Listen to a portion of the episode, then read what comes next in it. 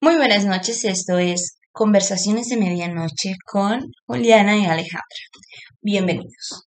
Para el podcast de hoy teníamos eh, dos, eh, cuatro cuentos, digo, de terror de pues dos autores del género, uno Edgar Allan Poe y el otro Eh, Gao de, Ma de Maupassant. Eh, entonces, pues bueno, empecemos con los cuentos.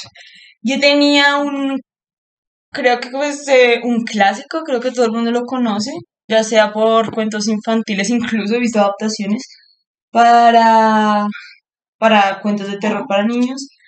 En películas creo que pues es muy conocido y es El corazón del ator. Entonces, pues como para hacerles un resumen de lo que trata, es un señor que cuida a un anciano y a este, pues, esta persona que cuida al anciano le perturba los ojos. Son los ojos más que el anciano en sí, ¿no? Porque él dice que incluso, pues, el anciano es muy tranquilo, nunca le ha causado problemas, nunca ha hecho nada malo, pero que tiene unos ojos como que lo angustian. Los compara con un cuervo ¿Mm? y entonces dice que es como, como si no tuvieran vida y simplemente estuvieran ahí observándolo y, bueno, lo penetraran. Entonces él todas las, casi que todas las noches va y lo mira eh, dormir. Y imagina cómo es que lo mataría. Entonces como que fantasea con el asesinato eh, que él llevaría a cabo, pero nunca lo hace porque, eh, como mencioné antes, lo único que le molesta a él son los ojos. Y como los tiene cerrados, la razón que tiene que, o que tendría para asesinarlo, pues no está ahí porque simplemente él no observa sus ojos, entonces no hay nada que lo La conduzca ajá, a asesinarlo. Hasta que una noche, mientras que él lo observa, el viejo eh, se percata que hay alguien y abre los ojos. Hay que agregar que como que el señor no ve bien. Sí. Entonces él empieza, hay alguien ahí, hay alguien ahí, eh, te oigo, te oigo. Entonces empieza así como a... y lo mira, lo mira fijo. El anciano no sabe que lo está mirando realmente, pero pues él sí siente su mirada porque él sí, Sí, sí lo ve. Y es ahí cuando pues procede a asesinarlo, porque ya sea porque el anciano está preguntando y, porque y porque además abre los ojos, esos ojos que es a él lo que lo perturban. Entonces lo asesina y lo esconde debajo del suelo, lo, lo esconde en el piso. Y bueno, él, obviamente llega la policía, todo eso, porque unos vecinos dicen que escucharon ruidos en la casa de pues movimientos, ¿no? Como de ruidos raros.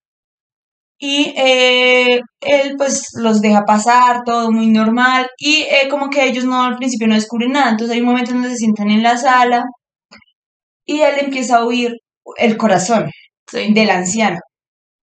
Él ya había mencionado el corazón anterior, anterior, o sea, digamos, sí, en partes anteriores, cuando lo observaba y todo eso. Y ahora lo escucha muy fuerte, entonces él piensa que es que el anciano sigue vivo, o, o sea, él no se da cuenta que todo está pasando en su cabeza, en realidad no hay ningún corazón Sí. latiendo. Entonces él ve a los policías y nota que ellos no reaccionan, exacto, no reaccionan ante el latido. Y en vez de entender que es porque está en su cabeza, él piensa que es que se están burlando de él, que dice, se están burlando de mí, es tan obvio que se escucha que simplemente están jugando conmigo. Entonces piensa como que es un plan malévolo o algo así. Y al final, eh, simplemente el desespero lo lleva a abrir el piso, que justo está debajo de ellos en ese momento, para mostrar el cadáver del anciano, obviamente es arrestado, y además de eso les dice, ya dejen de jugar conmigo, miren, acá está el cadáver, es obvio que se Sí. escucha. Y ya, entonces pues, ese es, esa es la historia del corazón del ator. Y eh, no sé si hago un resumen de la otra o charlamos de... Mm, pues charlemos de cada cuento uno por uno, me parece. Listo, listo. Aquí yo, yo creo que tenemos algo interesante que he visto mucho en Edgar Allan Poe y es este tema de el asesinato y luego la confesión de, Del crimen. del crimen, eh, ya sea por, siempre por algo como raro, ¿no? Como Sí, extraño. como pues sí, sobrenatural. como sobre, sí, más que, sí, como, bueno, en este caso sería obviamente la locura Sí, claro. o un evento extraño que hace que se Sí. que sea, que suceda esto. Sí. Y ya lo veremos cuando tú nos cuentes esas historias, pues que tú leíste y que pues yo también leí, que Edgar Allan Poe utiliza más como cosas cotidianas, ¿no? Cosas que pueden suceder. Sí, claro. Se va más como a la vida real. Sí, más como a la vida real y sucesos que uno dice, uy, eso podría Eso estar pasar, sucediendo claro. y sería muy perturbador. Y también he visto esto que él utiliza también mucho este recurso y es, digamos, conducir al personaje a la desesperación por algún motivo, normalmente tonto, siento yo, Sí. y que te hace pensar, es curioso como, mm, no sé, como esta frase del Joker que dice, solo necesitas un mal día o algo así. Sí, exacto. Sí, como que solo necesitas ese momento extraño o esta pequeña situación, o en este caso estos ojos que, pues, o sea, ¿por qué? ¿Por qué le perturbaban tanto? E incluso uno podría encontrar en estos momentos cosas en las personas que, que sí te molesta. Es como, digamos, no sé, eh, alguien que mastiga con la boca abierta. Ok. Hay gente que le molesta mucho, mucho eso. Sí. Entonces no se imagina que alguien asesina a alguien simplemente porque un día se cansó de escuchar cómo mastiga con la, Mastica. vieja- con la boca abierta. Entonces es curioso como que lleva todas estas sensaciones y cosas normales del ser humano a un extremo pues sin retorno, ¿no? Como Claro. al borde de ya digamos un asesinato o la locura. Sí, juega como con esos elementos. Sí, sí. Porque si uno se pone a pensarlo, pues podría pasar. Sí, Algo así podría, pasar. Sí, y yo creo que ha pasado, ¿no? Sino que uno no Sí. sabe casos. De, de repente se cansó de que esa persona hiciera algo así y obviamente en la vida real yo siento que no es simplemente, o sea, no siento que la frase de solo un mal día sea cierta en No, sí, sino claro. que yo creo que obviamente Es la persona tiene. Sí, son pequeños detalles y que también la persona tiene que Sí, tener una un cosa en la cabeza que sí, Claro, sí. Y es de la convivencia, en este caso él veía al anciano, creo que todos los días. sí, claro, era su cuidador, o sea. Claro, es de la convivencia, entonces poco a poco él se va convenciendo de que tiene que asesinarlo. sí, sí, exacto. Y el detonante es el momento en el que al en el que al dormir abre los ojos dice aquí fue. y aquí Sí, es, es extraño, sí. cosa. Además, porque es de verdad un detalle tan pequeño como los ojos. Exacto. Porque dice el anciano es tranquilo, nunca me ha causado problemas, no es, mala mirada, persona. es como Sí, es su mirada. Entonces es extraño. Y también lo podemos ver como en el cuento del cuervo, Sí, que es el de Nunca más. eh, sí, Como este tipo de verdad se vuelve loco solo porque un cuervo dice nunca más. nunca más. Que nunca más qué. Y bueno, es extraño, ¿no? Es como no saber a qué se refiere. Sí, o sea, de sí. dónde viene ese nunca Sí, más. nunca más. Yo creo que este cuento también es como, digamos que no es eh, tan, o sea, no me causa miedo en sí, no creo que me perturbe tanto. No, Igual es como muy entretenido y al final es chévere, es al chévere. final es interesante ver cómo el personaje se delata a sí mismo. Se delata a sí mismo. Claro que yo también siento que no es como la locura, no, no siento que le escuche el latido porque esté loco en sí, porque tenga una enfermedad mental, sino por la culpa. Creo que la Claro. culpa de haber matado a este anciano que a la final ni siquiera merecía morir porque pues, no era mala exacto, persona. sí. lo hizo y a la final decidió, o sea, sí, el remordimiento no le pudo y esta fuera como su forma, la conciencia le jugó en contra y esto Sí, fue lo que hizo, escuchar el latido. Claro, porque si bien venía planeando el asesinato, finalmente lo cometes en un arranque de impulso, en, Mm. en un momento dado, no porque lo quisiera hacer ya. Sí, sí, es como que, es a veces, digamos, yo siento que todos tenemos como pensamientos turbios, como sí. pensamientos feos, pero no significa que lo vayamos a hacer. Yo Ajá. creo que esa es la línea entre uno y, pues, digamos, Y la locura, y la locura o el asesino Sí, Entonces yo creo que él lleva como todo este tiempo pensándolo, tal vez más de la cuenta, no creo que uno se obsesione Sí, tanto con ajá. ella o en una persona cuerda, pero digamos que ya él cruzó esa línea entre el pensarlo solamente y el y hacerlo. el hacerlo, claro. Y lo que tú dices, solo por un momento, porque Sí, abrió los ojos por la noche. Lo hizo, sí. Bien. Bien. Y el otro cuento. Y el otro cuento tiene, es parecido, siento que tienen un giro pues muy parecido, pero aún así, eh, digamos que no diría como, bueno, utilizar el mismo recurso dos veces, eh, tal vez lo haga aburrido, pero no, este me gusta mucho, se llama El gato negro, Ajá. es bastante perturbador, pero bueno, voy a hacer el resumen Sí. antes de como entrar en, En detalle. en detalle. Es un tipo que habla de que él era como muy amable, muy gentil, muy buena gente, se describe a él como, como que la gentileza y la bondad era incluso su mayor placer, era Sí. su placer ser así.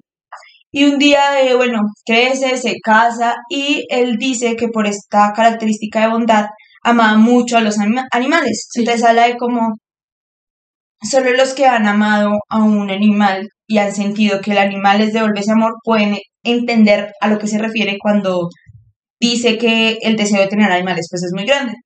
Entonces tiene un conejo, un perro, un gato, bueno, tiene varias mascotas con su esposa. Pero de la nada él empieza como a volverse como raro, como empieza a dejar esta bondad o esta humildad que él decía que le caracterizaba para convertirse en una persona enojada, Sí. eh, alcohólica, grosera, brusca, violenta, bueno, muchas características eh, pues malas para Sí. una persona y que eso no encontrarías a lo que él decía que era. Entonces empezó, ah bueno, él tenía un gato negro llamado Plutón, ese era el que más le gustaba, el animal, el, sí, el que más quería Sí.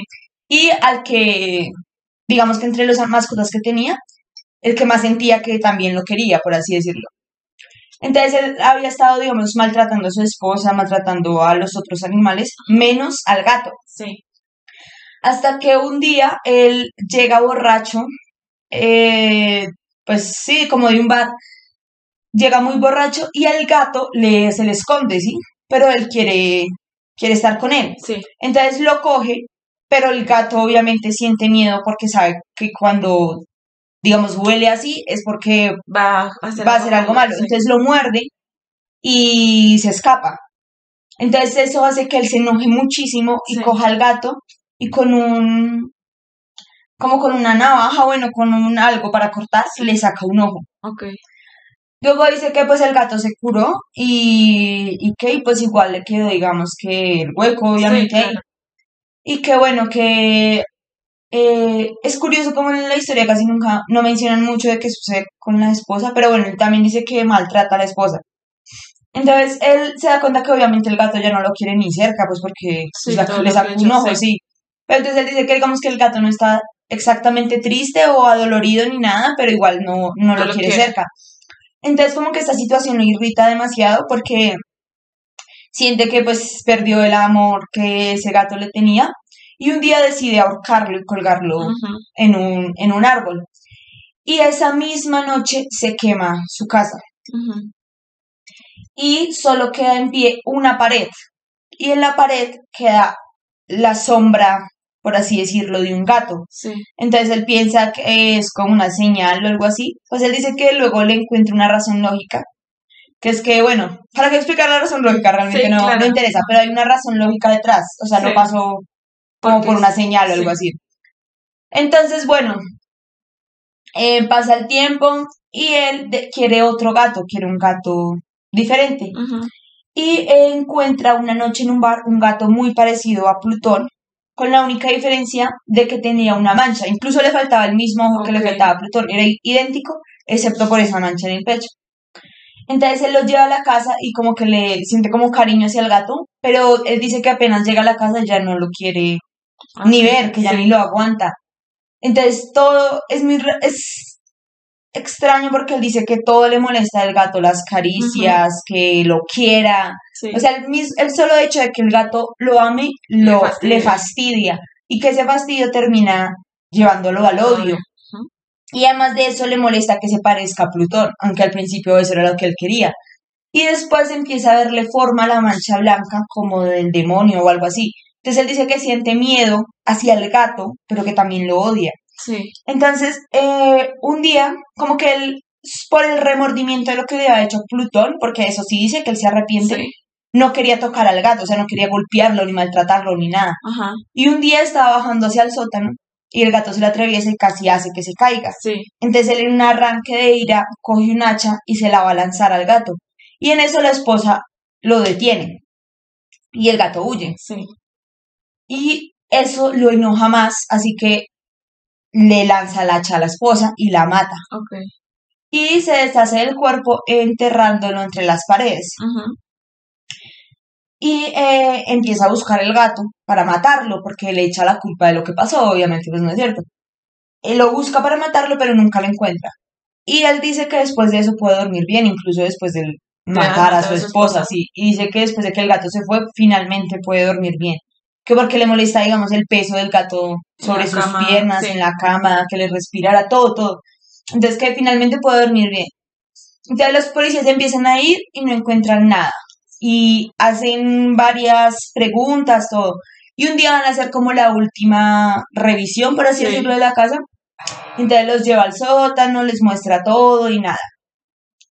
Y él como que quiere jactarse de lo que hizo, pero pues obviamente sin confesar, ¿no? Sí, claro. Pero entonces él empieza a decir, ay, esta casa está muy bien construida, las paredes, todo, espero les vaya muy bien, que Dios los bendiga. O sea, muy raro porque no tenían por qué mencionar las paredes. Claro. Y entonces golpea justo donde estaba enterrada. Ajá. Y en eso se escucha como un chillido muy horrible, muy horrible por, por todo, como si se, él dice, él lo describe como un alma que grita desde el inframundo o algo así. Sí. Entonces en eso él se queda así y los policías también se asustan. Pero antes de que él pueda reaccionar de una, ellos van y rompen esa pared. Y eh, sale de entre el cuerpo eh, putrefacto de la esposa el gato con la boca llena de sangre y los ojos rojos. Y pues los mira y ya, y al cabo, pues obviamente él pues lo encarcela porque dice que lo está escribiendo, que todo eso lo está escribiendo desde la, celda. Y ya, esa es la historia. Como ves, tenemos como el encubrimiento, un asesinato y que al final Se descubre. se descubre. El mismo protagonista lo descubre, pues. Es decir, Sí, que sí, bueno, de cierta forma, porque él golpea la pared en Claro. su forma de jactarse y esto hace que el gato chille. maulle o Sí. chille, sí. O sea, de- inconscientemente se delató a sí mismo. Sí, exacto, exacto. Claro. Y ese tipo Pero, de ah, bueno, sí, claro, y él no sabía que el gato estaba ahí, Claro. porque no lo enterró, sino que seguramente mientras que si ya el gato se metió y, quedó encerrado ahí. Y también me lleva a pensar que probablemente el gato estuvo comiéndose la, El cuerpo, el claro. cuerpo, claro, porque tenía sangre y además, ¿cómo es que sobrevivió ahí ese Sí, tiempo? tuvo que habérselo comido. Tuvo que habérsela Sí. comido. Y además, esta, esta historia sí me perturbó bastante. Primero por el tema, obviamente, del maltrato animal, Claro. que siento que es muy fuerte. Y además que, pues, es- o sea, sí te hace recrear, obviamente, la imagen, todo, De la todo, descripción. claro. Y pues es bastante feo. Hay ciertos detalles que no, no sé si en serio una persona que es así de bondadosa y todo sin ningún motivo Cambia termine siendo así. Yo, antes de releerlo, porque me acuerdo pues este ya lo había leído un tiempo, yo pensé que era que la esposa se moría Y se volvió así. y él se volvía así y terminaba alcohólico y terminaba pues en, bueno, en todos estos problemas. Pero al parecer no hay ningún detonante en este caso. Es simplemente Un cambio, un cambio radical. Él sí lo atribuye como a Satanás claro. o que algo maligno se apoderó de él que él no es capaz de entender. presencia. Sí, pero yo siento que es una forma de justificarse, porque no, antes él era escéptico, él incluso decía Sí. que, en, incluso en un momento él menciona que la esposa le dijo que los gatos eran brujas eh, Transformadas. transformadas en animales. Y eh, pues él no le creyó porque pues él no cree en esas cosas. Entonces es curioso como si cree que una cosa demoníaca hizo que Sí, que lo condujera a hacer todas esas cosas. Entonces es extraño que atribuya ese tipo de cosas a eso, pero pues no crea en otras cosas. Porque Sí, digamos, claro. ni siquiera cuando apareció la imagen del gato, él se lo creyó. Sí, Sí, lo atormentó, obviamente, pero encontró una razón. Claro. Entonces sí, sí. Y sí, considero que es una historia bastante perturbadora, Sí. la verdad. Incluso solo escuchando, digamos así, el resumen, pues uno se perturba. Sí, claro, claro. Ahora leyendo lo mismo.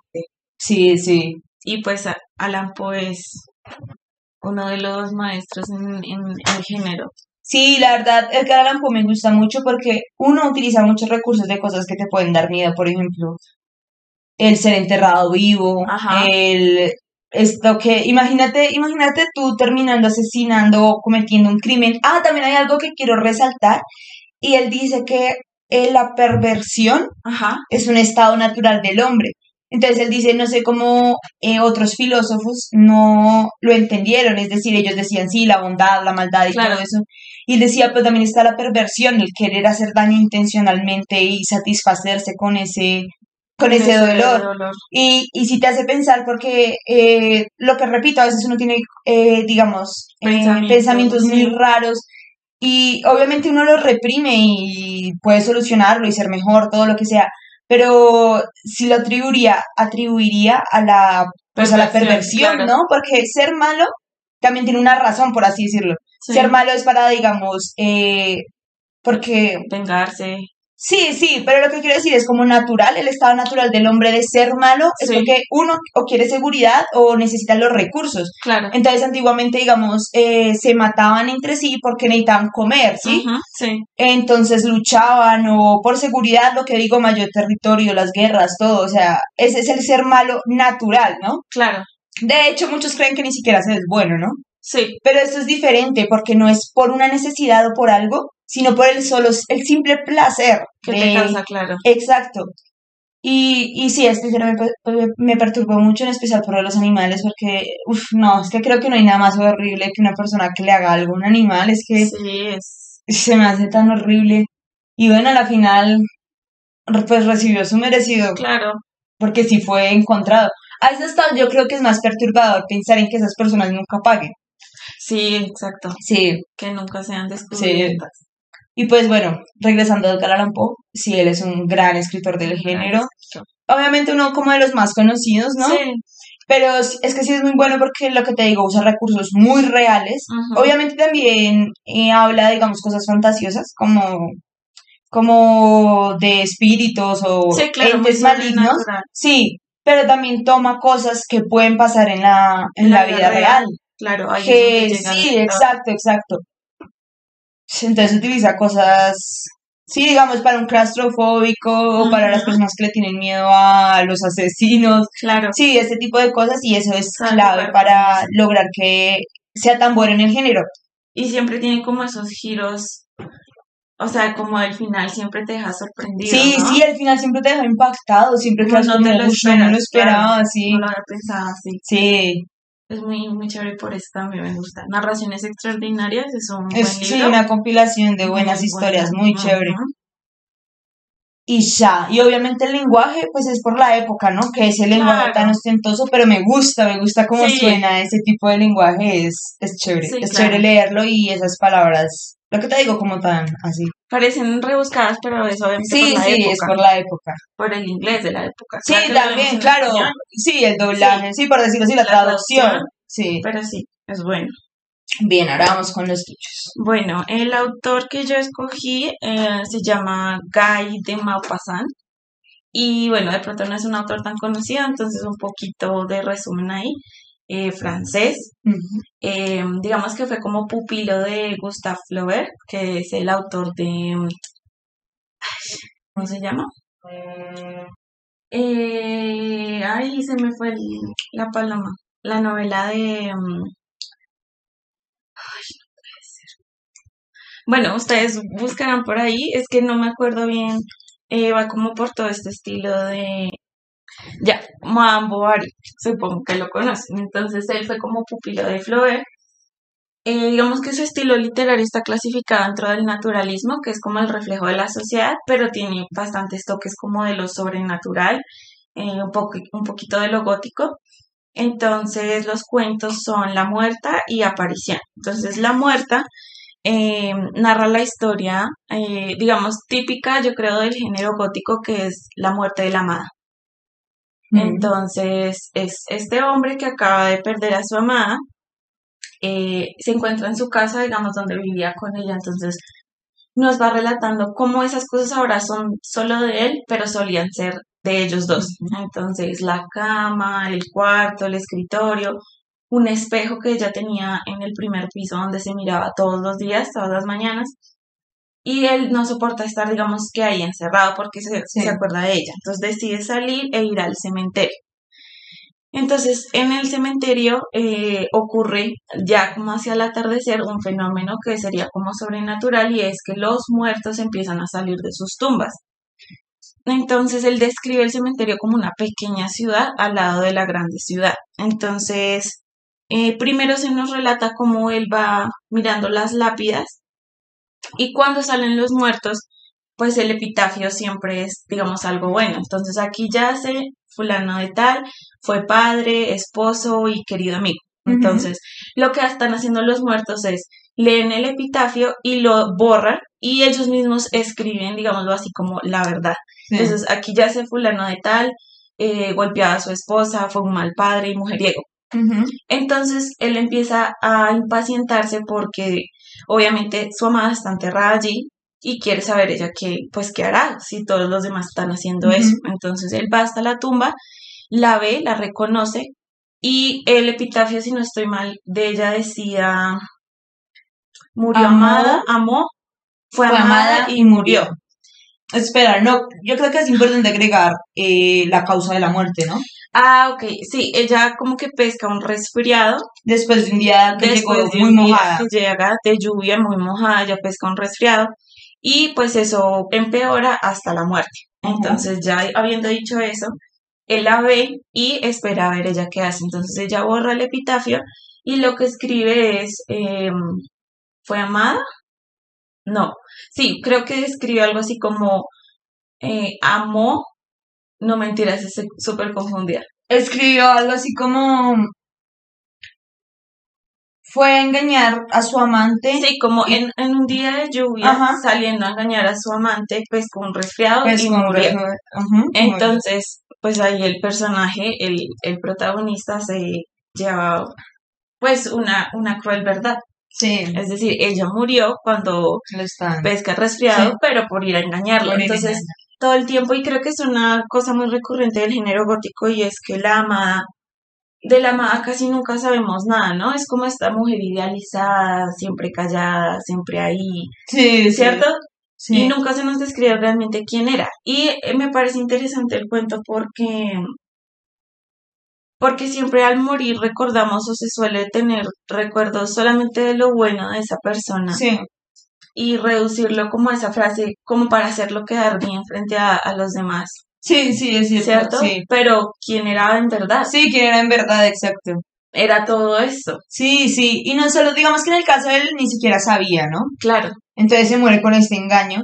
Pero digamos en el primer hombre que era un maltratador. Obviamente los hijos y quienes lo sepultaron sabían. Sabían. Y aún así pusieron esa mentira. Claro. Para, no sé, hacerlo quedar bien, porque si ya está muerto. Exacto. Entonces también, sí, es como, como una hipocresía, porque digamos como esa frase de en tu funeral ahí sí todos lloran o en tu funeral ahí sí todos, van, pero todos te quieren, exacto, en tu funeral todos sí te quieren, pero en vida qué. En vida qué pasó ahí. Y probablemente pues ni merecía que me que lo lloren a uno. Exacto. Es como guardar las apariencias incluso más allá de la muerte, después de la muerte. Sí.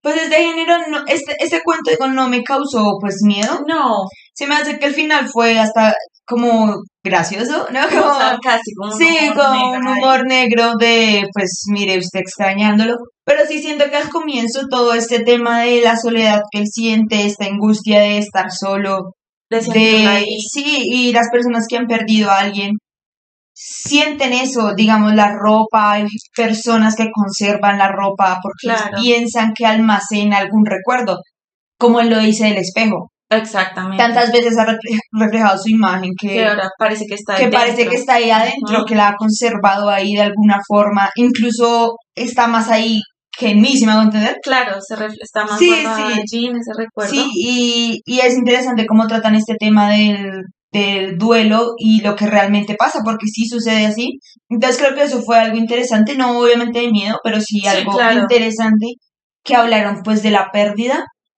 y pues de cómo todas estas personas ven eso. Y me gustó mucho cómo escribe, como la narración, por así decirlo, la forma en que está narrado, las palabras, la descripción, porque incluso también me gustó cuando habló del muerto en sí. Claro. Que el dedo, que con la punta del hueso, que todo, todo lo que uno vería en una película donde pasa eso, se lo imaginó, se lo imagina uno. Y también que las, como que las letras brillaban, ¿no? En la que ellos escribieron y todo. Fue, fue chévere, fue chévere. Sí, es bastante ilustrativo, bastante interesante, me parece.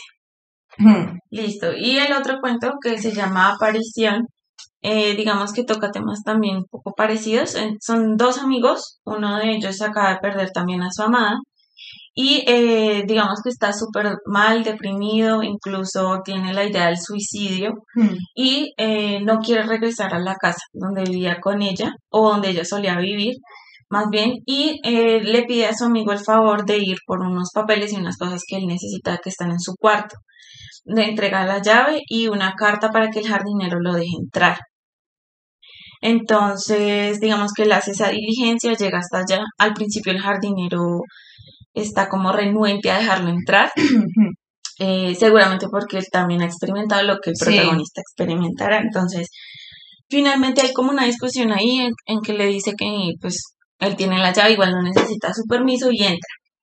Y mientras está en la habitación eh, buscando lo que le mandaron a, a buscar, eh, empieza a sentir como una presencia, ¿cierto? Entonces, digamos, eso también son elementos góticos, ¿no? El ambiente se vuelve más oscuro, Mm, más sí. frío. Y ah, hay una aparición, que es la de la mujer, que está allí y le pide ayuda. Eh, entonces, pero la ayuda es que la peine, ¿cierto? Sí, sí. Él sí. necesita como que la peine, entonces él empieza a peinarla y describe su cabello como de hielo, Como frío, serpientes. como serpientes frías. Entonces él al principio pues estaba como pasmado y no, no sabe qué hacer, pero finalmente la peina. Mm. Y eh, digamos que él igual hace su, él sale de allí después de, digamos, ese encuentro. Y cuando regresa, eh, se entera de que su amigo no está. Hace un día que salió y, o dos días que salió y no ha regresado. Mm. Entonces al día siguiente vuelve a buscarlo, no lo encuentra, alerta a las autoridades, eh, pues de lo que ha pasado, pero creo que finalmente no lo encuentra. ¿Sí? Como que se perdió, digámoslo así. Y eh, no se nos dice qué fue lo que pasó con él finalmente. Sí, porque nunca supo, sí. Nunca, nunca se enteró, no sabemos si se suicidó porque nunca encontraron un cuerpo Mm.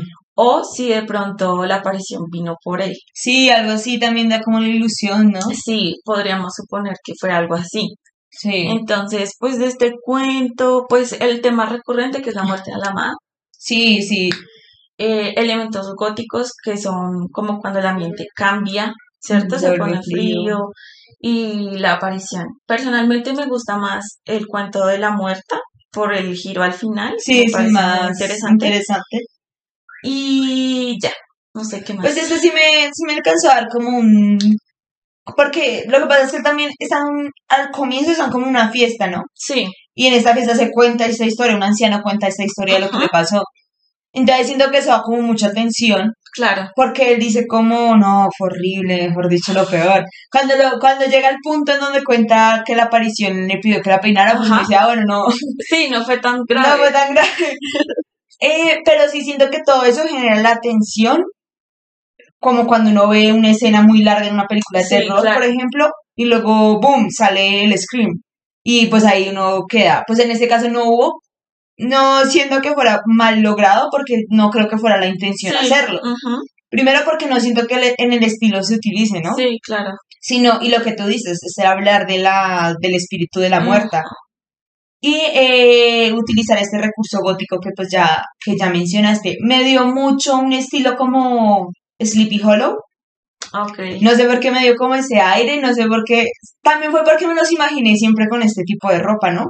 Porque Claro. sí se ubica, porque decía 1830, Sí, creo que fue en el la que dijo. época más o menos. Sí, entonces sí me los imaginaba con toda esta ropa y porque la fiesta, porque como cuando este tipo que, mm, que no quiere que en el Sleepy Hollow Sí, sí, sí.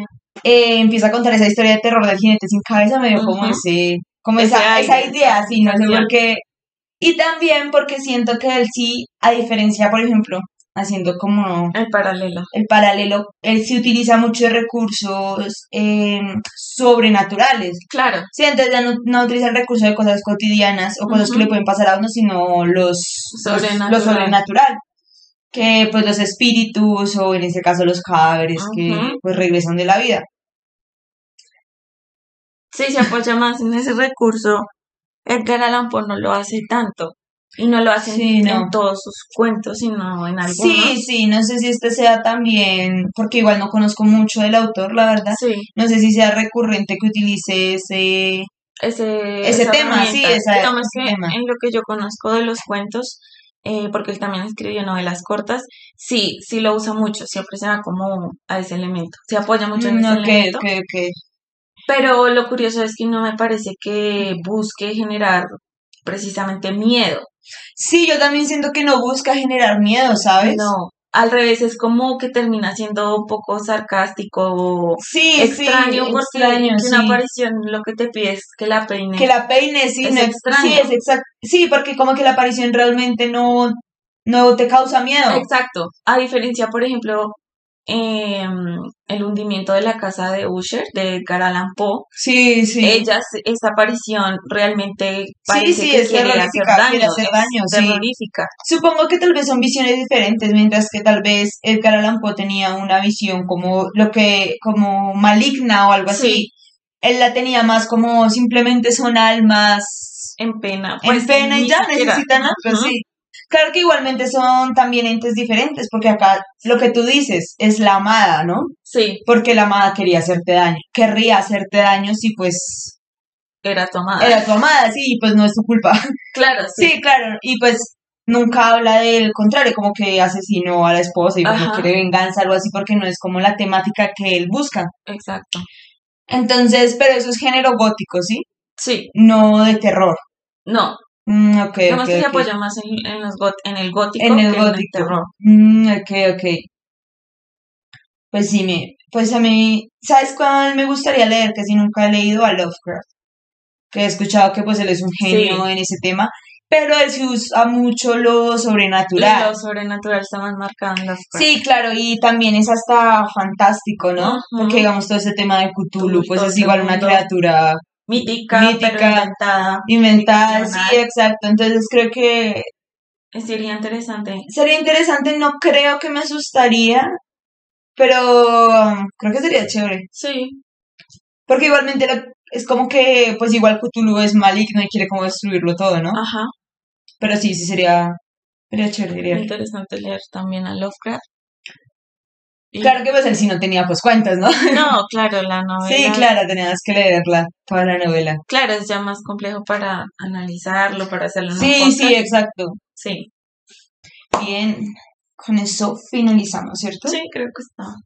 Entonces, pues, eh, ya saben, escríbanos sus opiniones, qué otro cuento. Eh, también sería chévere, pues, hablar tal vez en algún momento de King, pero pues Sí. él tampoco tenía cuentos. Ah, bueno, sí tienen como, sí tienen como un libro de cuentos, ¿no? Que se llama como Primavera, Verano y Otoño. Ok, sí. pero no son terroríficos en sí. De hecho, Stand By Me, la película, está basada en, en una Ah, de esas partes.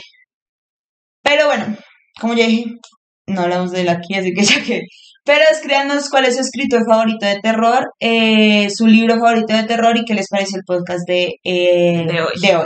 Y si tienen, digamos, como peticiones de pronto. ¿Quieren que Peticiones también, alguna petición de algún autor, de algún cuento o pues para alguna otra sección de películas o algún tema aleatorio. Ok. Y ya saben, hasta la próxima.